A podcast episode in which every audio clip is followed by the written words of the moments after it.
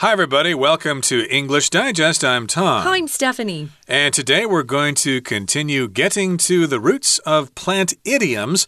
Last time we talked about some idioms that talk about plants. We talked about nipping something in the bud, to turn over a new leaf, to beat around the bush, as well as the original phrase itself to get to the root of something, mm -hmm. uh, to get to the base of something, to figure out exactly what's going on. But today, of course, we've got some new idioms to talk about. And uh, one of these, I think you said last time that one of them you weren't uh, too familiar yeah. with. I think that's the primrose path. That's right. I had heard that before. It was, uh -huh. of course, used in Hamlet. I think Ophelia said that to Hamlet when, or no, not to Hamlet, to her brother Laertes, I think, as he was about to get on a boat and head for France. Uh, she said that to him. Oh, uh, okay. Who wrecks his own reed or something like that. I can't remember too uh -huh. clearly. But in any case, these are some uh, idioms that involve plants. See, I thought leading someone down the primrose path was like um, misleading them into something bad for them that they weren't aware of. But I was wrong. We're going to find out what the real definition is. Uh, so, right now, we're going to read through the lesson and then we'll be back to kind of break down some of these idioms, of course, and some of these other vocabulary words that will be helpful to you. Stop and smell the roses. In this modern age, many people are progress focused, always hastening to the next thing. However, more and more people want to embrace a slower paced life and delight in the things around them. To stop and smell the roses is a metaphor for this. It was derived from a quote in the 1956 autobiography of Walter Hagen, a famous American golfer. He wrote, Don't hurry, don't worry, and be sure to smell the flowers along the way. Example You've been working so hard lately. Don't forget to stop and smell the roses. Pushing up daisies. Several different terms, such as pushing up daisies, use poetic imagery to describe death. Daisies grow easily, and so they were often planted on graves. This phrase arose during World War I, where it was used by British soldiers. Nowadays, pushing up daisies is considered a euphemism, used to describe death in a more pleasant or even humorous manner. Example Mr. Smith is old, but he's not pushing up daisies yet. The Primrose Path. The meaning of the Primrose Path is not immediately apparent, as the flowery imagery conceals a deeper meaning. This phrase was first used by the famous playwright William Shakespeare in the play Hamlet. It means choices that seem easy and effective, but inevitably lead to negative consequences. Simply put, it means trying to take the lazy way out, but suffering for it. Example Students who choose the primrose path by cheating on this exam will be expelled from school. Now that we've dug down and discovered the roots of these phrases, you can try them for yourself. No green thumbs are necessary.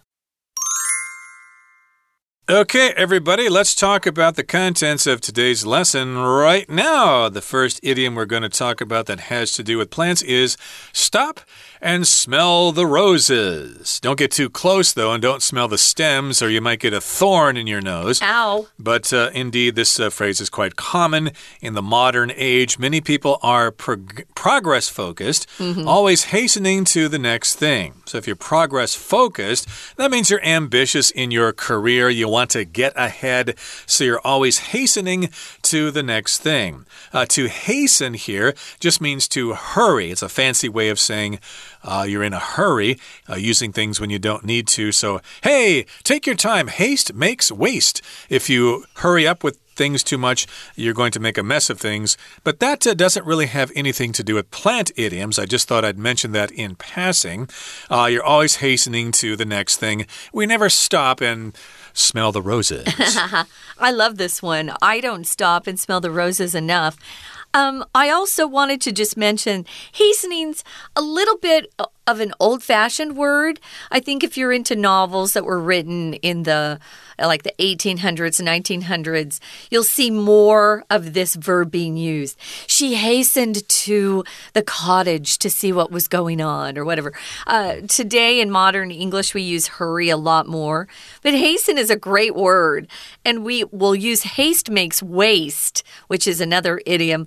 Right. Most people know what it means, but again, it's used in uh, literary contexts and in fancy writing. Yes. And yes, indeed, we're always in a hurry to get to the next thing. However, more and more people want to embrace a slower paced life and delight in the things around them. Yes, indeed, we want to get away from the rat race. Yeah. Where we're competing for jobs and we're trying to get to work and get to that parking spot before that other guy gets it. We're always in a big hurry.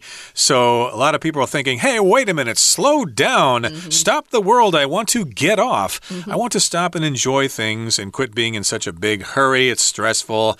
I'm having heart problems as a result. Yeah, I need to uh, go for a hike in the mountains and just enjoy life a little bit. I want to embrace a slower paced, more relaxing life and delight in all the wonderful things around me. To delight in something means to basically enjoy it, to appreciate it, to look at it, to smell it, to taste it, and go, wow, this is really cool. I'd like to spend time delighting in this thing. Like uh, here in Taiwan. Taiwan, of course, lots of people delight in drinking oolong tea. Mm.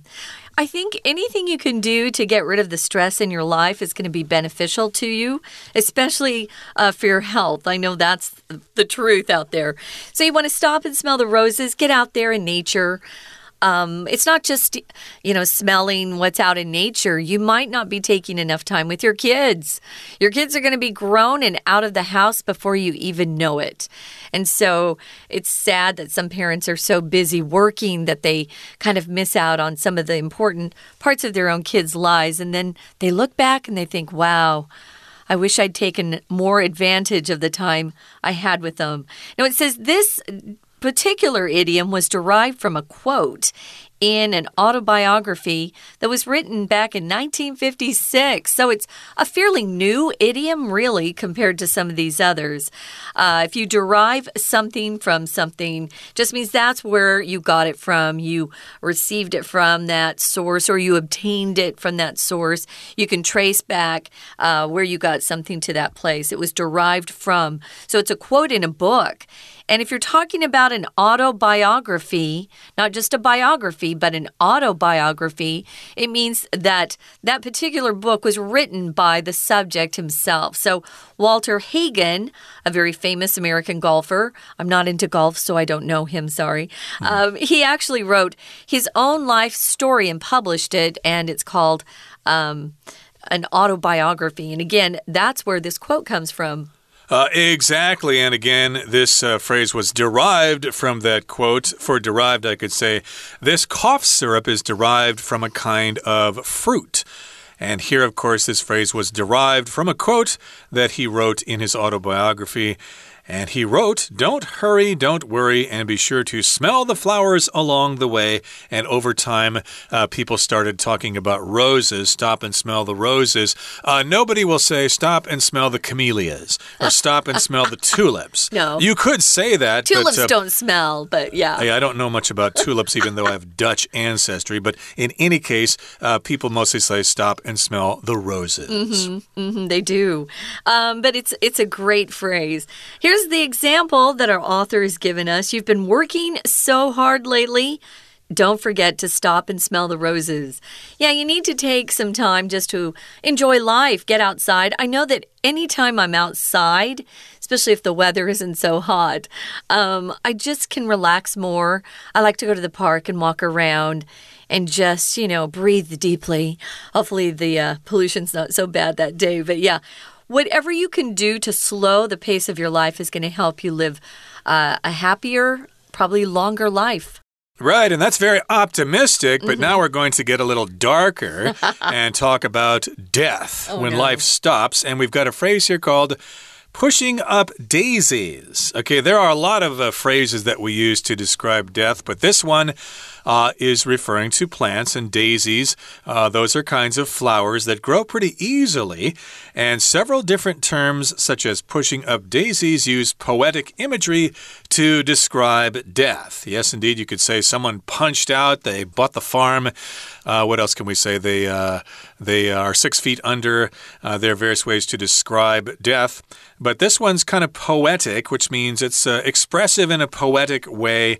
And yes, indeed, we do use poetic imagery or images in mm -hmm. writing to describe death. I think mostly because people are kind of afraid of it. So if we use a fancy way to describe it, maybe it's not so scary after all. Well, it's kind of a pretty way to describe it. People love flowers, daisies are beautiful they can grow naturally in so many different places. So I can see why this one's popular. Uh, yeah, so if someone's pushing up daisies, they are. Uh, no longer on this earth. They have passed away. So, poetic imagery. Sometimes we do use very flowery or beautiful images to describe something that isn't so pleasant, like death. Uh, no one likes to uh, lose someone that they're close to, especially. It's always hard. So, daisies, it says, grow easily. They do. And once you plant them, they seem to come up the next year without any help. And so they were often planted on graves. A grave is the site where someone's body is buried. It's usually buried in a, a coffin. That's a, kind of an old fashioned word, or casket. We use casket more. Uh, more broadly these days than coffin. Coffin's kind of the the scary term. Yeah, that's what a vampire is in a coffin. But uh, yeah, most people are buried in caskets mm -hmm. inside a crypt, I guess, uh, which is a cement covering. But we uh, don't have time to talk about that too much. But uh, daisies are often planted on graves to decorate them, and so when people go to visit the graves of their loved ones, uh, they won't feel so sad because there are some pretty daisies there. Yeah. And that brings us to the midway point in our lesson for today. So let's Let's take a break right now and listen to our Chinese teacher. 听众朋友，大家好，我是安娜。我们昨天带大家看了几个有关于植物的片语，例如 nip something in the bud，防患未然，或者是 turn over a new leaf，是改过自新啊，重新开始的意思。还有 beat around the bush，就是所谓拐弯抹角啊，或者甚至旁敲侧击，都有跟植物有关。今天还有三个跟植物有关的片语，例如第一个 stop。 And smell the roses，停下脚步，享受生活，真的蛮有字面上的意思哦。因为现在大家都速度很快啊，然后很多事情啊赶着要去做啊，那这样子很多人都希望能够稍微节奏慢一点，是不是可以享受生活呢？我们刚刚讲的其实都出现在片语的解释里面。不过在第一句当中，我们看到一个复合形容词带逗点，前面有一个 progressed。Focused, progress focused，这个 progress 就是所谓的过程。逗点之后，这个连接词后面的 focused 是 pp，为什么会这样子呢？因为啊，其实 focus 这个字它本身有使什么东西聚焦在另外一件事情上。那这个什么东西有时候可以指的是自己，也就是 focus 这个字有时候可是可以用成 focus oneself on something。所以它可以变成一个名词连字号，再加上 pp 的复合形容词。就很多人都是呃以进步为重，progress focused，然后呢永远都是赶着下一件事情。不过在这句话当中，逗点之后 always hastening，它其实也是分词构句哦。这个分词构句就是逗点之后连接词的 and 省略，把原本动词的 hasten。换成是动词 ing，好，那大家都希望能够稍微慢下来嘛？那这个稍微慢下来，在第二句也有出现一个复合形容词，叫做 slower paced。有一种复合形容词的规则，就是形容词连字号再加上名词 ed，像我们现在看到的 slower paced，就算是其中一种。那接下来呢，我们就可以看到最后面第三句。有一个 metaphor，我们刚刚说这是一个隐喻啦，因为停下来闻一闻玫瑰花的香味，在中文当中也有隐喻或者是明喻的用法。隐喻就是没有看到 like，英文叫做 metaphor，出现在第三句。那名誉呢，则是有把像讲出来哦，就好像是如何如何。只要看到关键字的像，就是说明了我在比喻，所以叫名誉。英文叫做 simile，s i m i l e，simile。接下来是我们的第二个片语喽。第二个片语是 pushing up daisies。所谓的 daisy 就是雏菊的意思。这个片语在字面上好像是要把雏菊往上推。难道是促进雏菊的生长的意思吗？We're going to take a quick break. Stay tuned. We'll be right back.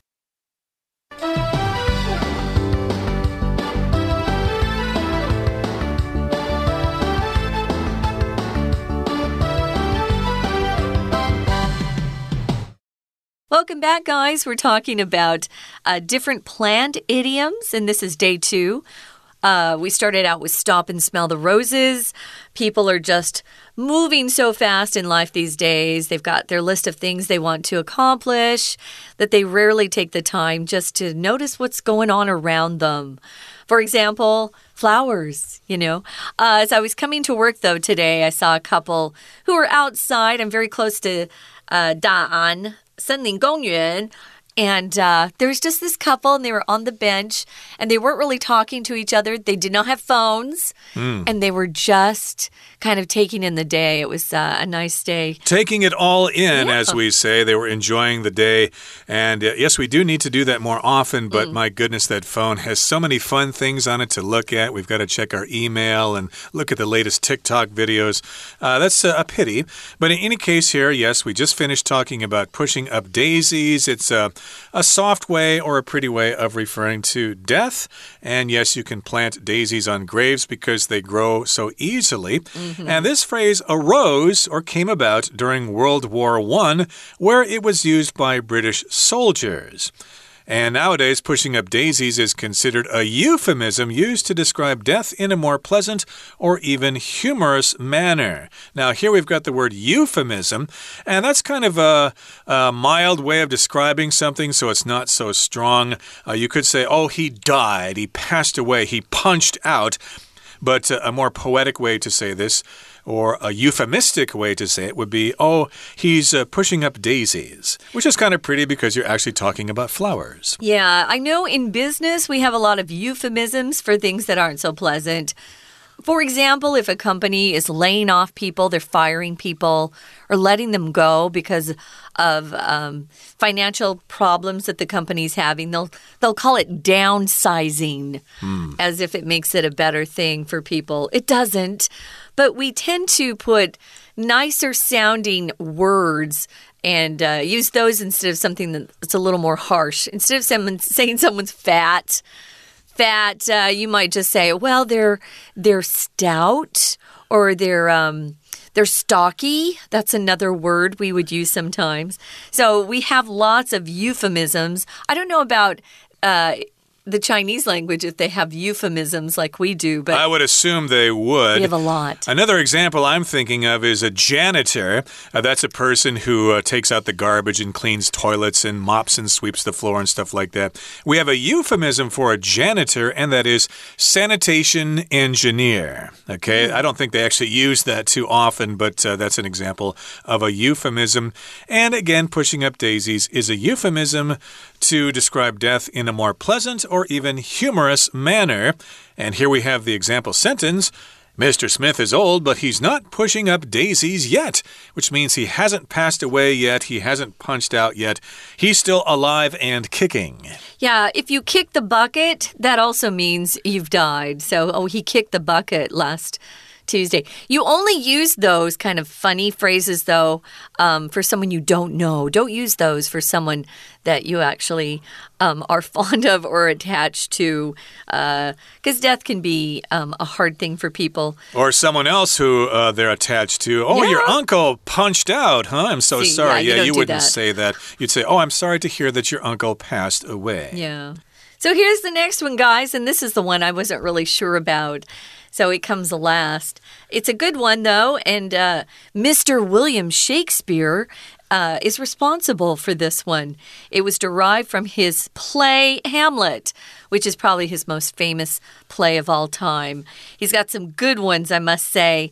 A lot of our English phrases, idioms, uh, sayings, uh, cute turns of phrases are from Mr. Shakespeare, who was brilliant, in my opinion. And uh, we can thank him for a lot of uh, a lot of interesting ways to speak English. It, they go back to him. So, what's the primrose path? Well, the meaning is not immediately apparent. If something's apparent, it's very obvious to you. You don't need anyone to explain something to you. It's apparent. Uh, maybe you've had a coworker and he came in late, and he's his eyes are all bloodshot, and he looks like you know he just got up, you know, a couple minutes ago. Uh, it's apparent that he had a bad night or she had a bad night, or maybe they're not feeling well. It's apparent. You don't need any other signs or pieces of evidence. It's pretty clear as to what you're seeing. So the meaning is not immediately apparent. We really don't know uh, what this could possibly mean just by looking at it. The primrose path. Yeah, it's not uh, obvious, it's not apparent because the flowery imagery conceals a deeper meaning. Mm. Flowery is a difficult word to pronounce. That's why you're probably mostly going to see it in writing, and it's uh, difficult to say flowery imagery. Oh, but Tom, what's really hard is to say flowery imagery together. That's hard. It is difficult, so we've got it written down here. Uh, it just refers to something that looks like a flower, Mm. and uh, the primrose is a kind of plant that produces yellow flowers, and it's quite common in Europe. Eh, But it conceals or hides a deeper meaning. To conceal means to hide something, usually on purpose. Uh, for example, you might conceal the evidence inside your car so the police can't find it and throw you in jail. And here it uh, hides a deeper meaning. Uh, this phrase was first used by the famous playwright William Shakespeare in the play Hamlet, Prince of Denmark. And it means choices that seem easy and effective, but inevitably lead to negative consequences. So that's what it means, the primrose path. It means that, hey, this will, this will be something very easy, it will be very effective, but in the end, or inevitably, it will lead to negative consequences. It won't be so great in the end. Yeah, I have an example. Maybe you know somebody who really likes to gamble too much, a little too much, and so you could say, um, unaware of his his potential uh, fall into debt, he continued down his primrose path. Uh, maybe you know someone who likes to gamble. Um, that can be kind of a, a dangerous path to go down. Uh, it starts out looking like it's great. There's something appealing about it. But after you start going down that path, you realize the consequences are bad. Right, and of course, it inevitably leads to negative consequences. You could say unavoidably. It's your destiny, it's your fate. You're going to have negative consequences. Something bad is going to happen to you. And simply put, to just uh, explain it to you in a very simple way, it means trying to take the lazy way out, but suffering for it. So oftentimes we do try to take the lazy way out. Maybe we uh, decide to cheat on a test or something just so we can pass the class, but of course we didn't uh, learn the uh, lesson very well. Uh oh. And in the future, of course, we suffered for it when we started a job and didn't know what the heck we were supposed to do. And yes, indeed, it try you try to take the lazy way out, but you suffer for it in the end. Yeah, so this um, adverb here, inevitably, inevitably just means it's going to happen. It's certain to happen. It's unavoidable. There's no way around it. You use, uh, we see the adjective form more often, I think, inevitable. It was inevitable that he would be depressed after his father passed away, or it was inevitable that after starving himself all day, that he would eat like a pig at night for dinner. Mm-hmm. So it was just bound to happen. There was no way to avoid it. Inevitable and inevitably. And here's an example. Students who choose the primrose path by cheating on this exam will be expelled from Uh-oh. school. Of course, you have to get caught first, but uh, yeah, you shouldn't try because uh, everybody else is keeping eyes on you, keeping tabs on you. So don't try to cheat on a test. It uh, doesn't do anybody any good. Now, here's the final paragraph, how we uh, wrap things up, it says, Now that we've dug down and discovered the roots of these phrases, you can try them for yourself. No green thumbs are necessary. And that's another way to describe something. If you have a green thumb, that means you're good with plants, mm -hmm. especially in the garden. I think British people say no green fingers. I have a green I have green fingers, which means I work very well in the garden, but Americans say I have a green thumb. I have a green thumb. I have a green thumb for plants, uh, but not so much flowers. We'll see. I'm trying flowers this year to see if I can become any better at it. So now that we've dug down and uh, discovered the roots of these phrases, you can try them for yourself. And our author ends with No green thumbs are necessary. Even if you're not good with plants, no worries. This just uh, is just part of learning English. We hope you enjoy these idioms, though. We certainly do hope so. And now it's time for us to listen to our Chinese teacher. 其实好像真的有一点点这个意思，因为像在文章里面的第二句啊，就告诉我们。 雏菊其实是很容易生长，所以常常会被种在坟墓上面嘛。所以这个片语其实就是很意象式的来描述死亡。当一个人死亡，然后呢躺在棺材里面，埋在土里面的时候，好像就是把雏菊往上推啊，在种雏菊的意思。它是一种比较委婉的描述死亡这样子的意思。可是这边的话，我们要特别注意一下第三句哦。第三句告诉我们说，这个片语其实起源于第一次世界大战的期间。当时啊，英国士兵很喜欢这样子使用。我们在第三句看到一个动词叫做 arose，当然这是过去式，它的动词原型是 arise，a r i s e。那这句呢，可能还要特别注意一下，逗点之后出现一个 where。的补充说明性非定限定用法的关系子句，在这里的逗点 where 呢，指的是在第一次世界大战的那个状况之下，it was used by Britain soldiers。我们之前曾经有说过啊，逗点之后如果看到的是官复的话，会加上完整的句子。好，完整的句子，也就是有主词 it by 这个介系词后面也有受词了 British soldiers。不过啊，我们说到这个完语哦。接下来这句话当中，nowadays 第四句话当中，现在大家都说它是一个婉语嘛，就是委婉的描述死亡，要不然讲 die death，好像很露骨。那这个婉语呢，大家一定要注意一下，叫做 euphemism。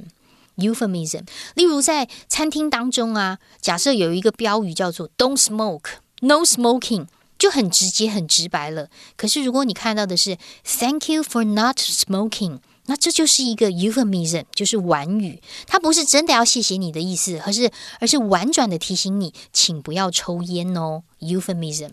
好，那接下来第三个就是 the primrose path，字面上是报春花之路。诶，这个花有什么样的意义吗？没有啦，其实啊，它是由哈姆雷特这个戏剧当中啊，莎士比亚。因为呢，这个很有名嘛，所以常常这样子来使用呢。后来就出现了所谓的“报春花之路”，它指的就是选择一条比较好走的、舒适的、比较简单有效的一种选择，但是不可避免可能会导致一些负面的后果。也就是说，有一点点意味着采取一种偷懒的方式，但是可能会有苦果。我们在这里要特别注意一下第三句的导致。导致的片语有很多，在英文当中，除了在这里看到的 lead to something T O to 介系词之外，还有 result in R E S U L T 加上 I N，还有 bring about B R I N G 再加上 A B O U T about。接下来是三个字的 give rise to G I V E。rise r i s e 也是介系词的 t o，这个就有导致什么样的结果？希望以上两天活用的植物片语让你收获满满哦！我是安娜，我们下次见。That's all the time we have for today, everybody. Thank you for joining us and good luck with these plant idioms. From all of us here at English Digest, I'm Tom. I'm Stephanie. Goodbye. Bye.